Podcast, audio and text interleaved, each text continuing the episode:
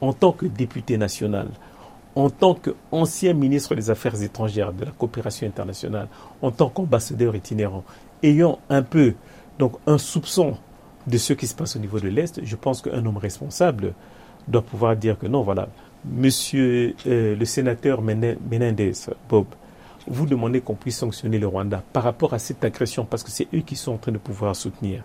Faites quelque chose. Mais si nous ne prenons pas, nous les Congolais, nous ne prenons pas ce relais, comment voulez-vous que les autres puissent agir à notre place? C'est ce que Emmanuel Macron avait dit. Sur le terrain, les choses semblent à la fois évoluer, mais il y a un blocage. Lequel?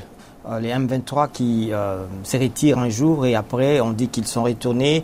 Euh, ils demandent de dialoguer. Pensez-vous ait des sanctions pourraient plutôt résoudre les problèmes Non, c'est-à-dire que je pense que, comme a dit le président de la commission des relations extérieures ici, comme on dit, il ne faut pas avoir donc aller au niveau donc des résultats de la situation, mais il faut aller au niveau donc des causes. La raison qui a fait qui fait que l'M23 a cette arrogance, c'est parce qu'il y a un soutien d'un pays qui est bien connu, qui est le Rwanda.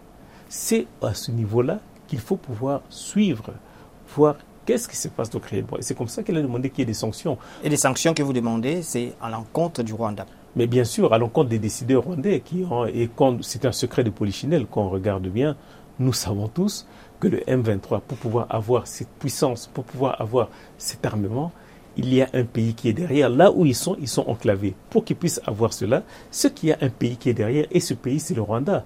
C'est un secret de Polichinelle. Et il a été dit clairement, euh, je crois, il y a une semaine, le président rwandais qui dit que les problèmes euh, congolais devraient être euh, résolus en profondeur et il a même parlé de frontières rwandaises. Bon, euh, le, le, problème, d'abord, c'est fort dommage. Je regrette qu'il ait fait au Bénin, qui est l'ancien Dahomey. Il y a un film qui est sorti où on était en train de parler d'esclavagisme.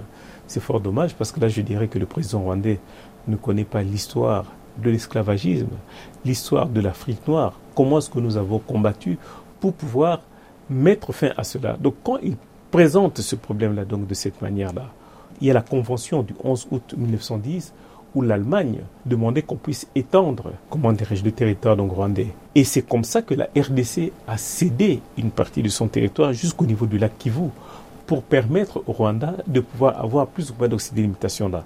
Alors quand le président Kagame est en train de parler, normalement c'est la RDC qui devait réclamer pour dire mais tiens attention, il y a une partie de nos territoires qui a été prise.